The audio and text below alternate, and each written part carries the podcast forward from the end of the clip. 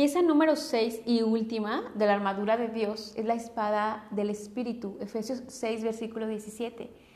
¿Qué es una espada? Bueno, la espada es un arma blanca prácticamente, es una hoja de metal afilada por ambos lados y tiene una función muy especial. Esta está diseñada para ser usada de manera ofensiva u defensiva. ¿Qué quiere decir esto? Que la espada le sirve a un soldado tanto para atacar al enemigo como para defenderse del enemigo, o sea, algo parecido pero que en realidad no, no es lo mismo. Cuando la usas a la ofensiva buscas al adversario, dónde se encuentra él para destruirlo y cuando la usas a la defensiva, tú te esfuerzas para resistir e impedir ser destruido por tu enemigo. La espada del Espíritu de la que nos habla Efesios 6, versículo 17, es la palabra de Dios y se refiere pues a las escrituras. En Hebreos 4, versículo 12 dice, porque la palabra de Dios es viva y es eficaz y más cortante que toda espada de dos filos y penetra hasta partir el alma y el espíritu las coyunturas y los tuétanos y discierne los pensamientos y las intenciones del corazón.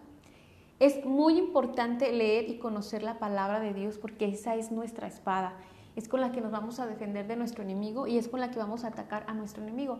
El libro de, Oseas, perdón, nos revela esta misma verdad.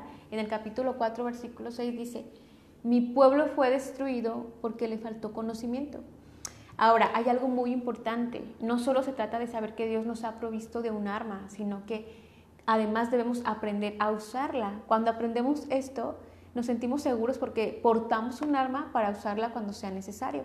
Y algunas de las cosas de las que nos va a ayudar portar y usar nuestra espada es para fortalecernos en las pruebas y para evitar caer en la tentación.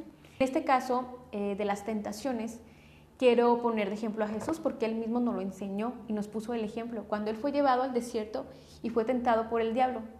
Esto aparece en el libro de Lucas capítulo 3 en los versos del 4 al 13.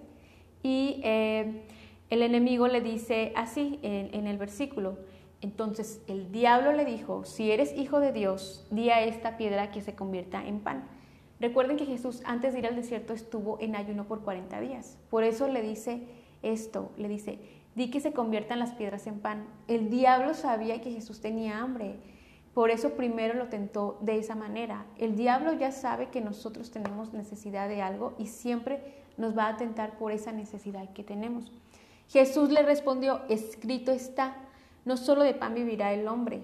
Llevándolo a una altura, el diablo le mostró en un instante todos los reinos del mundo.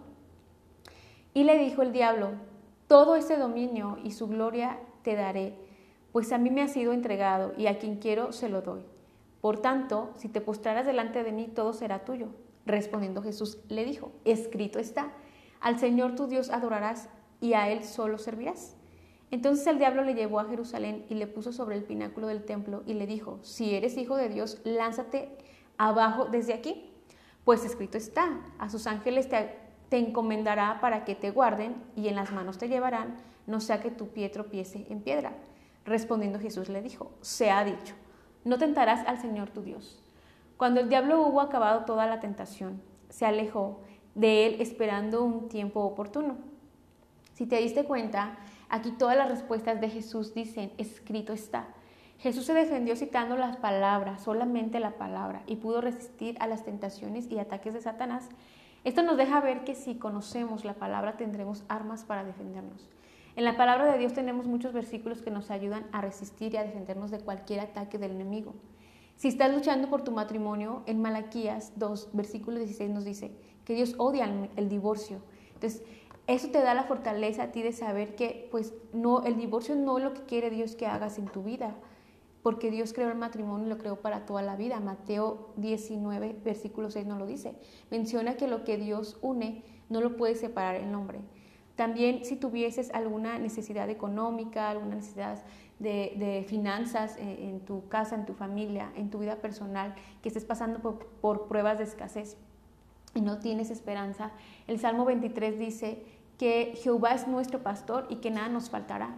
Y en Filipenses 14, 4, perdón, versículo 13 dice que todo lo podemos en Cristo que nos fortalece. Y así yo te puedo decir muchos más. En la palabra eh, de Dios existen muchos versículos que son promesas y que son eh, eh, parte de nuestra espada para defendernos, para fortalecernos, para luchar y para no dejarnos vencer por el enemigo.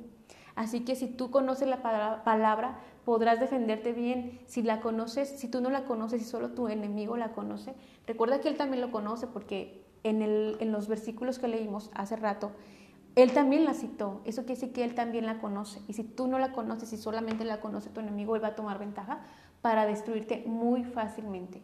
Entonces debemos conocer la palabra de Dios.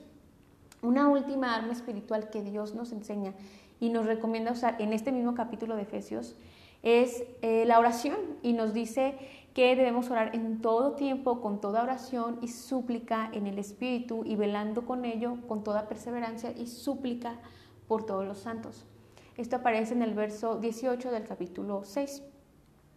Así que ya sabes, ora en todo tiempo, en todo momento, en todo lugar, sé constante en tu oración, aunque no veas nada, aunque no, no eh, haya sido respondida tu, tu, oración. Dios no siempre responde muy rápido, en algunas ocasiones sí, pero en otras no, por eso nos pide persistir. No abandones tu postura, no abandones tu postura tan fácilmente. La oración también es muy poderosa y Jesús mismo la usaba, también él oraba. Entonces, ¿qué nos hace creer a nosotros que nosotros no necesitamos orar?